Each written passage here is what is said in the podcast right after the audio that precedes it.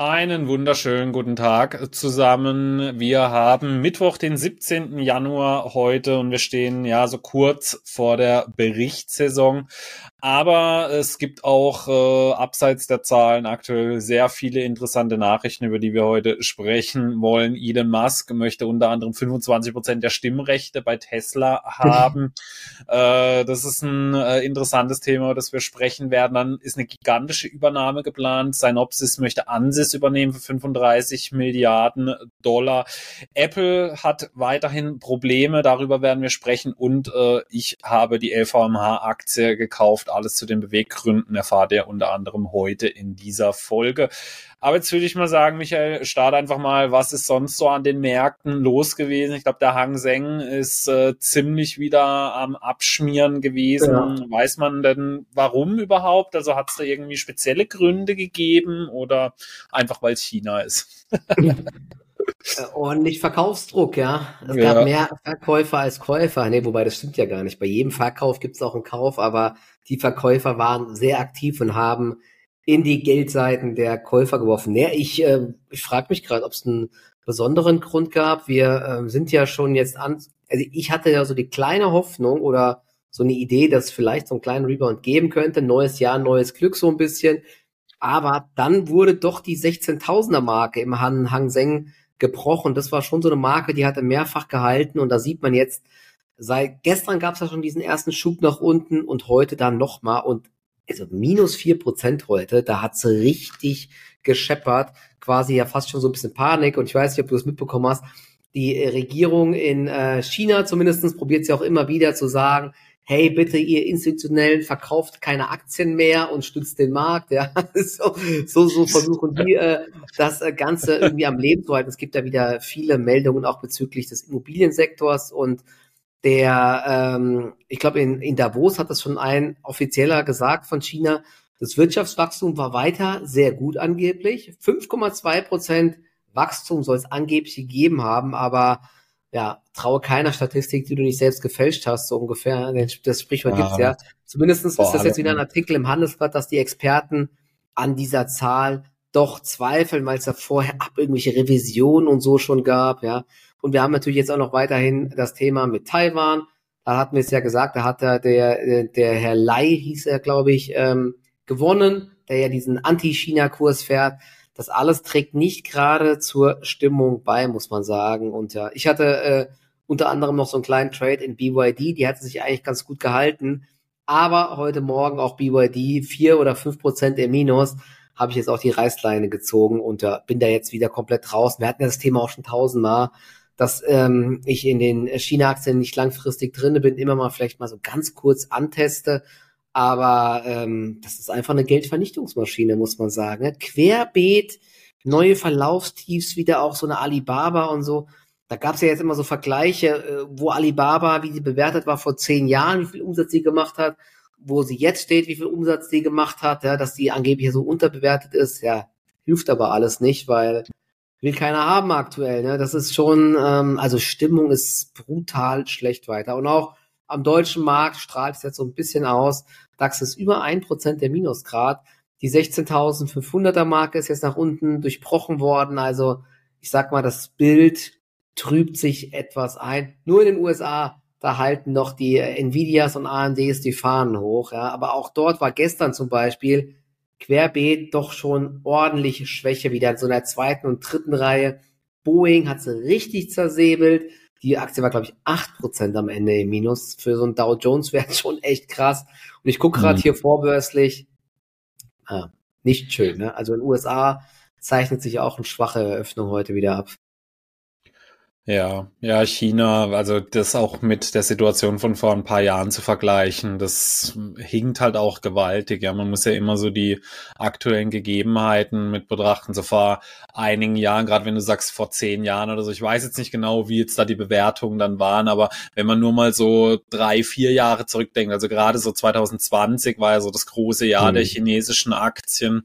Wenn man da überlegt, da war halt Taiwan natürlich auch ein Thema, aber man hat es gefühlt, hat noch nicht so auf dem Schirm gehabt. Genau. Zusätzlich, man hatte eben immer so das Gefühl, also ja, man weiß, wie in China die Situation mit der Politik ist, aber viele hatten dann halt die Hoffnung, es passiert dann nichts. Ja, und dann ist eben das Jack Ma-Thema gekommen, dann sind die ganzen Strafzahlungen gekommen. Also ich glaube, da sind halt viele jetzt extrem empfindlich äh, auf das Thema mittlerweile geworden. Viele Investoren sind halt komplett abgezogen davon, was auch vollkommen nachvollziehbar ist, weil ja. wir hatten es ja schon oft davon, wenn du in ein chinesisches Unternehmen investierst, du weißt halt im Prinzip nicht, in was du investierst, weil jedes Geschäftsmodell da innerhalb von Stunden komplett vernichtet werden kann, selbst bei den ganz großen Unternehmen. Und auch bei denen ist es natürlich fragwürdig. Früher, gerade eine Tencent, eine Alibaba sind ja auch immer wieder durch Zukäufe stark gewachsen. Und die hatten ja, wenn man so überlegt, 2020, was da alles für Pläne waren, gerade auch so im Gesundheitsbereich und so, das, das dürfen die jetzt halt irgendwie gefühlt auch alle nicht mehr so umsetzen, weil die halt die Firmen nicht zu groß werden lassen wollen. Und ich glaube, dass das den Unternehmen und halt allgemein im chinesischen Markt so stark zugesetzt hat, ja. dass die lange bleiben. Man kann sich ja so Japan als gutes Beispiel nehmen, wenn man überlegt, wie äh, die zwei Jahrzehnte oder fast drei Jahrzehnte der Aktienmarkt, wie der gelaufen ist. Das war ja mal, ich glaube, es war nicht, war es nicht so mal gar mal der höchstbewertetste ähm, der japanische Markt. Ich weiß, ich glaube es, gell. Aber hieß jetzt, glaube ich, die Japaner machen alles platt, weil sie so effizient sind mit eben ja. dieses Kaizen-Prinzip da und mhm. es wird keinen anderen Autobauer auf der Welt mehr geben, so ungefähr, oder keinen Elektrohersteller, weil die alles so viel günstiger ja. machen. Und dadurch kam halt diese Blase damals zustande. Und ähm, ich kann da nur warnen, weil viele nehmen immer das Argument, sie werden die größte Volkswirtschaft. Das kann gut sein. Das ist aber noch lange kein Anhaltspunkt dann dafür, dass die Aktienmärkte damit steigen werden. Und da ja. sind für mich äh, einige, wobei man merkt, die Euphorie hat schon nachgelassen. Also die, die drin sind, also die meisten sind sich da zumindest auch so ein bisschen der Risiken bewusst. Ja, man hört zwar immer noch, ja, wird größte Volkswirtschaft, aber das heißt nicht automatisch, dass die Unternehmen da dann bewertungstechnisch technisch mitziehen werden. Und da gibt es viele, die nach wie vor, also, oder für mich eigentlich, es gibt in China kaum ein Ding, was nicht hochriskant ist für mich. Ja, auch ja. ein ETF hat da einige Probleme, ja, auf jeden Fall. Ja. Ich glaube, da sieht man ist wieder ein, schönes Beispiel dafür, wie wichtig an der Börse einfach Vertrauen ist in, äh, in den Aktienmarkt oder vielleicht ja. auch in die komplette, in das komplette Land im Endeffekt. Und das ist bei China, das haben wir ja oft besprochen, halt absolut nicht mehr der Fall. Und da bringt es dir auch nichts, wenn das KGV bei 20 liegt oder mittlerweile bei 10 liegt oder keine Ahnung, sogar bei 6, 7 liegt, hilft dir einfach nichts ja. als Aktionär. Ne? Und ich habe jetzt gerade nochmal geschaut vorbürstlich, dann erwähnt mir das Thema auch, weil ja, macht ja keinen Spaß hier, diese ganzen China-Aktien. Also querbeet, neue Verlaufstiefs, die Xipeng minus 7% vorbürstlich, NIO minus 5%. Da war zum Beispiel, ne, also ich bin ja auch kein, keiner, der sagt, Charttechnik ist das Allheilmittel und so. Und es bringt, äh, ist auch manchmal Schwachsinn, wenn du im Nachhinein irgendwas erklärst. Aber wenn du zum Beispiel siehst, könnt ihr euch mal den Chart von äh, NIO anschauen, also den US-Chart, dass die Aktie immer und immer wieder an der 7-Dollar-Marke hochgedreht ist. Und gestern gab es halt diesen kompletten Durchrutsch. Und das ist dann schon ein Zeichen, dass dann noch eine weitere Welle kommt, weil man muss sich ja vorstellen, dass viele Leute darauf dann spekulieren, dass die Aktie, ah, okay, ich weiß ja, die steigt immer wieder. Und dann setzen die Leute halt dann irgendwann drunter einen Stop-Loss sozusagen. Und der wird dann halt getriggert und der sorgt dann für eine immer weitere Verkaufswelle. Naja, ah und jetzt steht die Aktie noch bei 6,20 Dollar vorbörslich, ja. Ist auch nur noch 11 Milliarden wert, Nio. Ich glaube, die sind ja auch hoch unprofitabel. Äh, dieses ganze Konzept, ich finde das sinn sinnlos mit dem äh, Wechseln, ist extrem teuer, die Infrastruktur aufzubauen. Ich bin echt mal gespannt, wer von diesen ganzen Autobauern überhaupt überlebt in äh, China mit diesem Verdrängungswettbewerb. Alibaba 67 Dollar 35, auch wieder minus 5 Prozent. Baidu minus viereinhalb Prozent. Da gab es ja vor kurzem die Meldung, ich glaube, das war gestern, dass den ihr Bot, der Ernie-Bot, ähm, dass der auch für militärische Zwecke genutzt wird. Das hat auch für einen Abverkauf gesorgt. Also es sieht alles nicht gut aus gerade. Also überall neue Verlaufstiefs.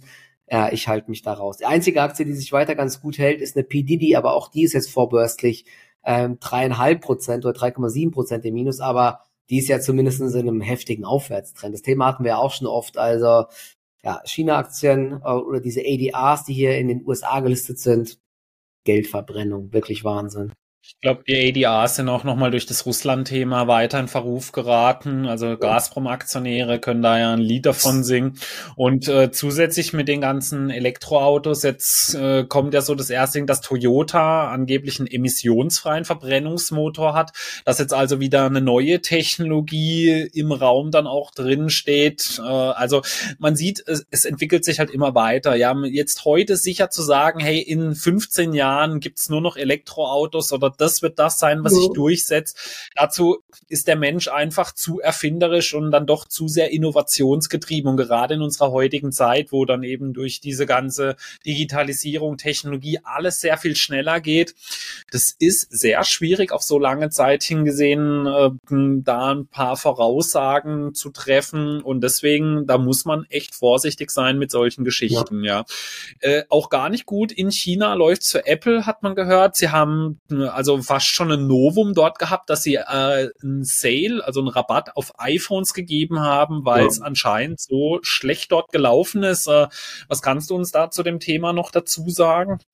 Genau, es, also du, du, Apple ist ja für dich auch einer der, war ja glaube ich der Kandidat von den Magnificent Seven, der am schlechtesten läuft und es gab ja extrem ja. viele Abstufungen schon.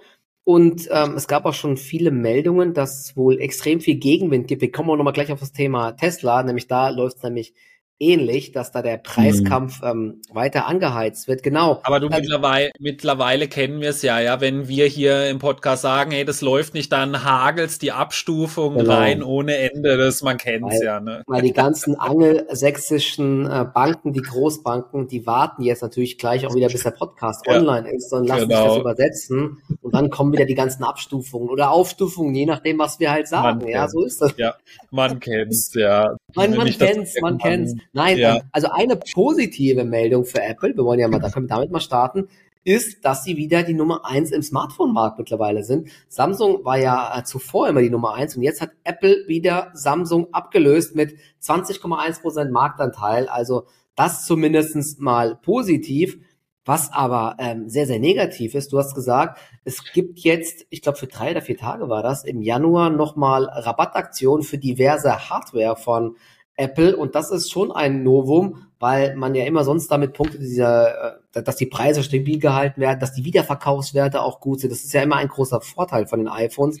Aber die Lage mhm. in China ist wohl doch noch mal schlechter als gedacht und deswegen muss man Rabatte geben. Ich habe jetzt hier ähm, noch mal einen ähm, Beitrag von Jeffries Analystenhaus und die haben gesagt, Apple's iPhone sales in China were down more than 30% year over year for the first week of the year. Also mehr als 30% Rückgang in der ersten Januarwoche, währenddessen Huawei sich viel, viel besser gehalten hat. Ja, und mhm. dementsprechend kann man sich jetzt vorstellen, wieso Apple Rabatte gewährt. Also sie kämpfen wirklich auch um Marktanteile und das ist schon echt krass. Und also die Apple-Aktie hält sich immer noch im Verhältnis sehr, sehr gut. Vielleicht wird es immer noch als sicherer Hafen gesehen. Aber ähm, der Gegenwind ist doch wirklich immens. Und es gibt ja auch noch ähm, das weitere Problem von Apple. Ich weiß nicht, hast du das mitbekommen, ähm, dass es jetzt wieder Stress gibt bezüglich äh, der Apple Watch und diesem ähm, Messgerät für den mhm. äh, Blutsauerstoff. Da war ja eine Zeit lang mal, dass die Apple Watch gar nicht mehr verkauft werden durfte. Und jetzt muss das scheinbar, ich weiß nicht jetzt genau, wie es war, aber auch deaktiviert werden. Also auch hier ja. ähm, gibt einiges an Gegenwind. Vielleicht ja noch ein kleiner Pluspunkt. Ähm, ab 2. Februar war es, glaube ich, startet dann ja diese Apple Vision Pro. Vielleicht gibt's dort positive Meldungen, aber die, die Menge an produzierten Geräten wird erstmal sehr gering sein. Wenn natürlich jetzt dann die Leute alle komplett begeistert sind, dann wäre das vielleicht nochmal ein Impuls. Aber ansonsten ähm, bleibe ich auch, auch eher skeptisch, oder wie siehst du's? Ja, also das war ja eben auch so der Punkt. Also Apple ist für mich trotzdem, also wie, das muss man ja immer mit dazu sagen, weil wenn man nur sagt, hey, man sieht's gerade kritisch und sagt, oh je, der redet Apple tot. Ja. Äh, natürlich ist es ein Top-Unternehmen weiterhin. Ja, also die Probleme, die Apple hat, die ja. hätten andere sehr gerne. Vor allem, wenn man mal schaut, wie viel Geld die verdienen, was die für eine Bilanz haben. Aber man muss es halt auch so ein bisschen äh, von der aktuellen Situation sehen. Das ist ein Unternehmen, das hoch bewertet ist, also selbst für ihre Verhältnisse. Sie sind ja, ja trotzdem zu einem großen Teil ein Hardware-Hersteller, haben hier aber eine Bewertung, also wir reden da von KGVs nahe der 30, auch Forward gesehen relativ nah, weil das Unternehmen jetzt seit einige Zeit nicht mehr wirklich gewachsen ist. Sie haben noch an den ein oder anderen Profitabilitätskennzahlen ein bisschen gearbeitet, also sind noch ein bisschen effektiver geworden. Ja, das kann man auf jeden Fall sagen, aber wirkliches Wachstum gab es nicht mehr. Und dann hat sich eben angekündigt, sie haben Probleme eben mit dieser Uhr, dann, dann in China diese Probleme und alles zeigt sich jetzt halt, dass es eigentlich so stimmt und für mich eben glaube ich auch nicht, dass sie dieses Jahr wirklich wachsen werden, ja. Und da finde ich dann halt diese aktuelle Bewertung, also zumindest sehe ich da gar kein Potenzial, dass die Aktie da wirklich steigen könnte, es sei denn jetzt halt wirklich diese Brille schlägt da komplett ein, was ich mir nicht vorstellen kann, weil der Markt, glaube ich, noch recht überschaubar ist, wenn man überlegt, so damals, wo auch sowas wie Oculus und so äh, auf den Markt gekommen ist. Also äh, das ist ein Markt, der, glaube ich, noch sehr mit Vorsicht zu genießen ist. Der wird sich auf lange Sicht hingesehen mit Sicherheit äh, durchsetzen, groß werden, also da glaube ich schon dran. Aber dass jetzt dieses neue Produkt so die Kastanien aus dem Feuer holt, vor allem für so einen riesen Dampfer, wie es Apple ist, glaube ich tatsächlich nicht. Und deswegen war ich auch der Meinung, dass sie dieses Jahr es von den Gaffern-Werten am schwersten haben werden, beziehungsweise die schlechteste Performance hinlegen werden. Ja, ja oder sie schaffen es doch wieder ein komplett neues äh, Produktuniversum zu schaffen, also einen neuen Markt zu schaffen. Das war ja beim iPad damals, glaube ich, so ein bisschen so, oder vielleicht so bei diesen Earpods, wobei die gab, da gab es schon vorher was, aber es ist auf jeden Fall, ich werde es äh, beobachten, aber ich werde mir das Teil auch für 3500 Dollar erstmal nicht gönnen, sondern ja, erstmal also, ein bisschen abwarten. Das ist ja. mir also, genau, das ist ja auch noch so ein Thema. Also 3500 also ja, ein iPhone für 1500 Euro oder 1400 ist schon immer hart, ja. Aber äh, sorry, das Ding, äh, nee, das ist mir ein bisschen ähm, zu heftig. Aber apropos vielleicht noch, ähm, Apropos Probleme in China, wir haben es gerade eben schon mal ganz kurz angesprochen. Tesla ist auch mal wieder in den Schlagzeilen. Zum einen, weil sie ja wieder die Preise gesenkt haben in China.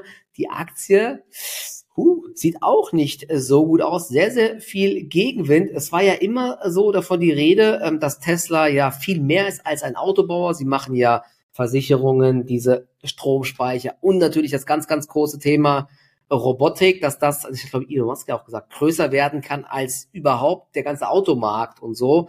Äh, und ich glaube, das war auch ein Grund, wieso die Aktie immer so ein bisschen oder ein sehr großes Premium hatte gegenüber einem normalen Autobauer. Aber jetzt hat Elon Musk ja wieder mal was rausgehauen, wo man als Aktionär von Tesla schon ein bisschen schlucken muss, ja? Vielleicht kannst du mal kurz uns aufklären ich meine, hat er nicht sogar gesagt, dass es größer werden könnte als Apple und Microsoft zusammen? Meine ich irgendwie sein, mal was gelesen zu haben. Also gerade wenn sich so das mit der Robotik und so, also mit dem autonomen Fahren durchsetzen wird, äh, ja, auf äh, X heißt er jetzt, äh, kam ein Post von ihm, dass er gerne 25 Prozent der Stimmrechte haben möchte bei Tesla, weil er mehr Einfluss benötigt, so wie er selber sagt, um Sachen einfach durchzusetzen. Und bei 25 Prozent sieht er es als eine gute Grenze an, weil da trotzdem, er hat selber geschrieben, ich glaube, wenn die doppelte Anzahl der Aktionäre könnte ihn ja dann sozusagen überstimmen, wenn sie gegen etwas von ihm sind.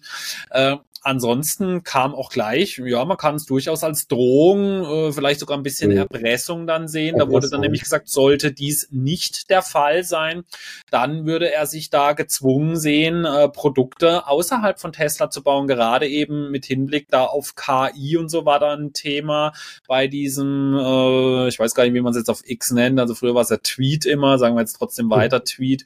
Ja. Ähm, das sind natürlich dann schon Nachrichten, da muss man sehr hellhörig werden als Tesla-Aktionär. Also gerade wenn man so denkt, äh, es ist ja gerade mal ein Jahr her, als dieses ganze Primborium um Twitter da äh, der Aktie extrem stark zugesetzt hat, er immer wieder Aktien verkauft hat, um das Ganze eben auch zu finanzieren. Ja. Und jetzt äh, kommt es dann halt, ja, dass er halt doch gerne 25 Prozent der Stimmrechte hätte ähm, das ist halt auch immer so eine Gefahr, die eine Tesla halt mitbringt. Elon Musk ist sowohl äh, einer ihrer größten Plus- als auch Minuspunkte. Man muss es ganz klar so sagen. Also unternehmerisch natürlich eine absolute Koryphäe, ja, aber halt auch ja eine absolut tickende Zeitbombe, bei der man immer mit sowas rechnen muss. Ja, und äh, ich habe es ja gesagt, ich rechne in diesem Jahr damit, dass Tesla eine Negativ-Performance hinlegen wird aufgrund der ganzen Makro-Umstände. Jetzt kommt das noch obendrein sein, weil äh, wenn man Elon Musk so kennt, da kommen natürlich immer viele Ankündigungen, aber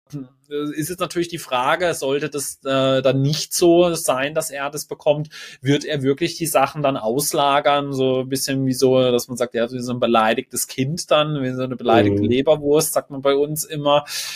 Zutrauen muss man es ihm auf jeden Fall, ja. Und dann ist ja. natürlich wieder die Frage, was sagen dann die Leute, die sagen, ja, Tesla ist ja aber viel mehr als der Autobauer.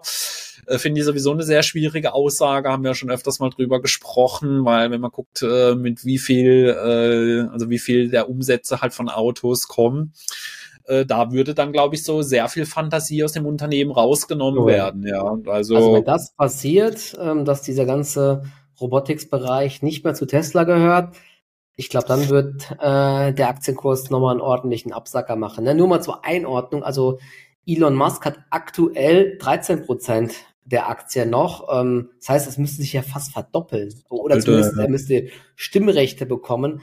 Ist das ja unter anderem, glaube ich, so, dass zum Beispiel Mark Zuckerberg hat, wie heißt es denn, dieser Golden Share oder irgend sowas, da hat dann ein, eine Aktie x-fach oder tausendfach Stimmrechte und so.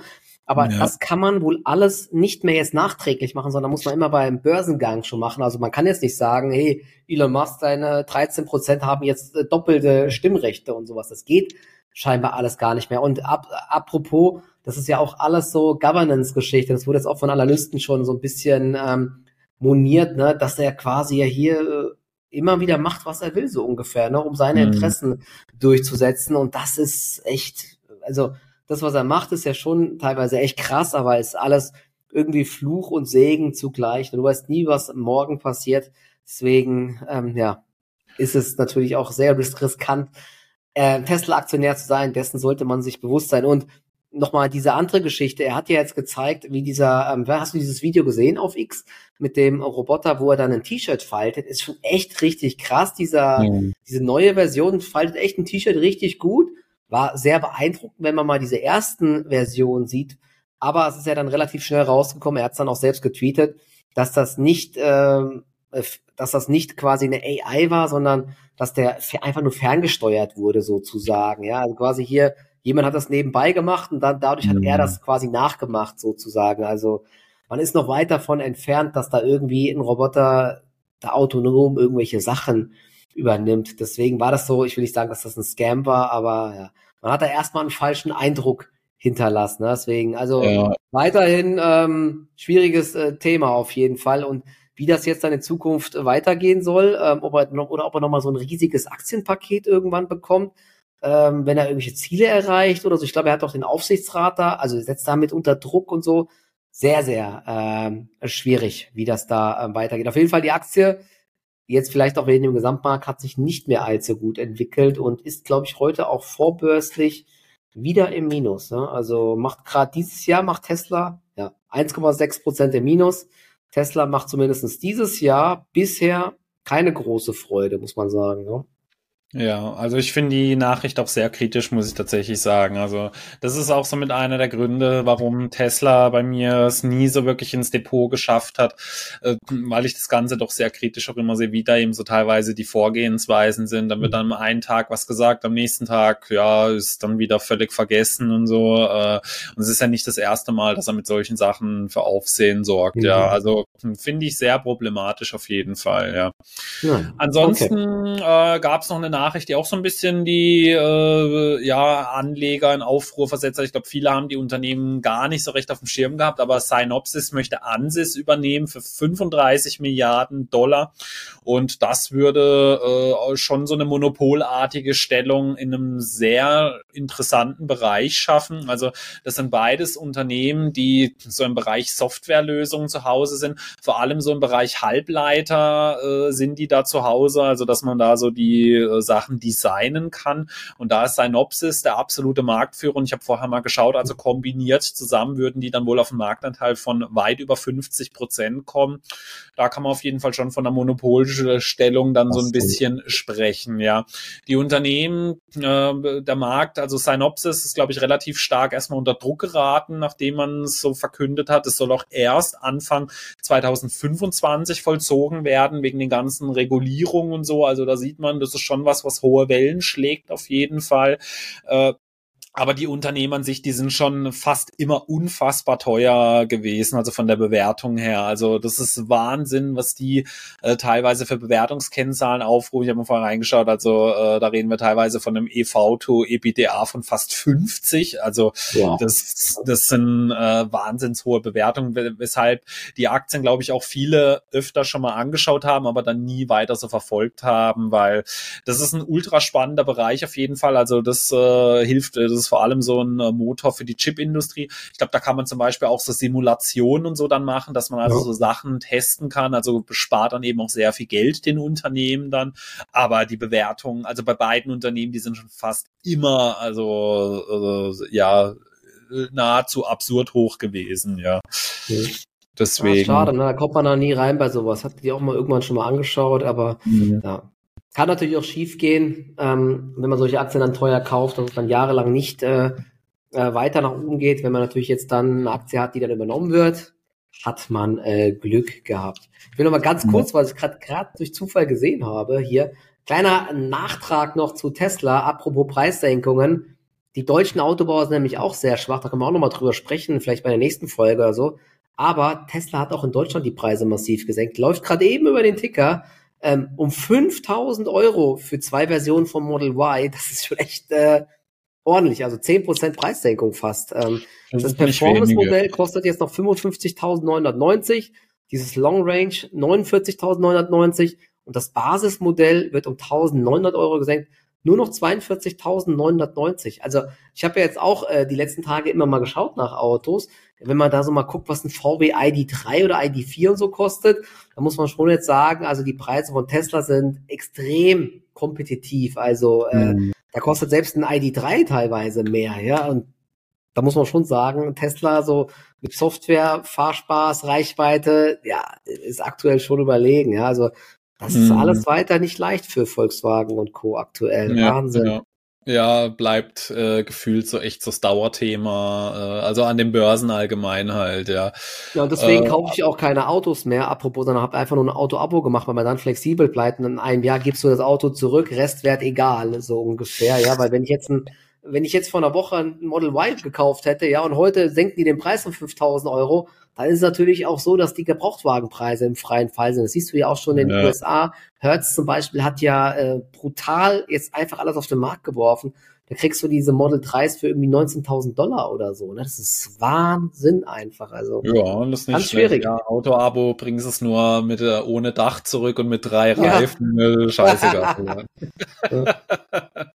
Genau. Aber auch ein Dauerthema, das sich nun bei mir endlich erledigt hat, weil ich immer wieder gefragt war, ja, wann kaufst du sie endlich? Hör auf drüber zu labern, kauf sie. Äh, ist LVMH gewesen. Sie haben es tatsächlich endlich äh, ins Depot geschafft. Und äh, ich bin gespannt, wo die Reise hingehen wird, weil ich habe es auch. Heute äh, direkt mal zwei Prozent im Minus, ja. ja perfekt, ja guter Einstiegspunkt dann wieder erwischt, genau, ja. Äh, ich habe sie dann zuletzt äh, nach der Nachricht, also von der Warnung von Burberry, da sind sie auch nochmal unter Druck geraten und da habe ich sie so bei, ich glaube bei 665 ungefähr habe ich sie dann äh, eingetütet, ja. Also ich sage ja auch immer, weil natürlich kam dann äh, kam dann welche, ey, ich warte bis 600 oder ich warte bis dahin. Ich sage natürlich, die Aktie kann noch bis dahin laufen, aber man muss sich dann halt die Frage stellen, wenn du einen langfristigen Plan damit hast, also ich plan natürlich so ein also LVMH ist nämlich ein Unternehmen, wo relativ gut auch noch 20 Jahre später im Depot sein könnte, ja. Mhm. Da sage ich dann auch, also da muss man sich dann die Frage stellen, muss man jetzt da noch extra auf diese 600 dann warten, die man sich vielleicht selber als Grenze gesetzt hat, oder sagt man dann einfach, hey, man hat jetzt schon einen sehr großen Abschlag, vor allem zum All-Time-High gehabt. Die Bewertungskennzahlen sind deutlich nach unten gegangen. Die Geschäfte laufen nicht so schlecht, wie es oft dargestellt wird. Also das Unternehmen wächst weiterhin. Natürlich nicht mehr so stark wie jetzt die Jahre davor. Ja, aber das müssen sie ja auch gar nicht. Da waren sie auch ganz anders bewertet. Und da sage ich dann auch, für mich ist jetzt der Zeitpunkt gekommen, wo ich sage, okay, jetzt ist wirklich einiges Negatives eingepreist. Es kann natürlich sein, dass noch ein bisschen mehr kommt, aber ich glaube einfach, dass das Unternehmen sich auf Jahre hingesehen sehr gut entwickeln wird, halten wird. Und daher habe ich mich dann dazu entschieden, sie jetzt dann zu kaufen, weil das kann man jetzt auch mal wirklich sagen, so eine, das ist jetzt auch mal wirklich ein Dip dann einfach gewesen. Ja, also nicht eben irgendwie nur so fünf Prozent oder acht Prozent und sagt, ja, das ist so eine normale Marktbewegung teilweise in der Woche. Ja, also da reden wir, ich glaube, sie waren ja mal bei 900, glaube ich, so mal in ihrem Hoch, ja, ja auch so bewertungstechnisch äh, sind sie ja wirklich in ganz anderen Sphären gewesen und jetzt sind wir da halt wirklich so bei einem aktuellen KGV, das so um den 20er Bereich ist. Wir haben EV to EBIT, das weit unter 20 liegt. Also das sind wirklich schon jetzt Zahlen, bei denen ich sage, ey, da, da können sie sogar in diesem Jahr gar kein Wachstum haben oder nur drei, vier Prozent, ja, weil sie ja auch mal, auch diese Unternehmen müssen irgendwann mal durchatmen, ja, du kannst nicht jedes Jahr zweistellig wachsen, ja, wo, mhm. wo soll das herkommen, vor allem ein Unternehmen, das schon so alt und eingesessen ist, ja, und den Marken an sich, denen geht's deutlich besser als anderen, wenn man überlegt mal, wie Gucci sich zuletzt entwickelt hat, ja, mhm. aber Kering wird jetzt auch oft genannt, so von den, äh, von den äh, Bewertungskennzahlen, weil die sehr viel niedriger niedriger bewertet sind. Und äh, daher habe ich mich dann ja, dazu entschieden. übrigens noch viel schwächer. Ne? Also wenn du da den Chart ja. mal anschaust, hoi, hoi, hoi, das sieht ja. doch gar nicht mehr nach einer, das sieht nicht mehr, mehr nach einer gesunden Korrektur aus. Die hat sich ja schon weit mehr als halbiert vom Hoch. Ja, das weil man, man muss halt auch dazu sagen, äh, 50 Prozent der Erlöse kommen von Gucci und die sind stark geschrumpft teilweise in den letzten Quartalen. Ja, also und wenn deine wichtigste Marke, die eben auch aktuell Probleme hat, sie haben es wohl auch ein bisschen übertrieben geblieben, so, also so gefühlt so, dass du es überall kaufen konntest. Es hat nicht mehr so diesen exklusiven Touch dann teilweise gehabt. Und das ist für eine Marke wie Gucci natürlich dann ein Riesenproblem und vor allem für ein mhm. Unternehmen wie Kering dann, ja. Und da sage ich mir, hey, dann nehme ich dann doch lieber eine LVMH, die ein bisschen höhere Bewertungskennzahlen haben, aber dafür deutlich stabiler dann dastehen, noch sehr viel breiter aufgestellt sind. Denn äh, Louis Vuitton ist da natürlich das Zugpferd, aber die haben noch einige weitere Marken, die auch sehr viel an den Umsätzen bringen, wie zum Beispiel eine Dior, die da mit dazugehören, dann mhm. eben auch äh, ihre Spirituosen oder so.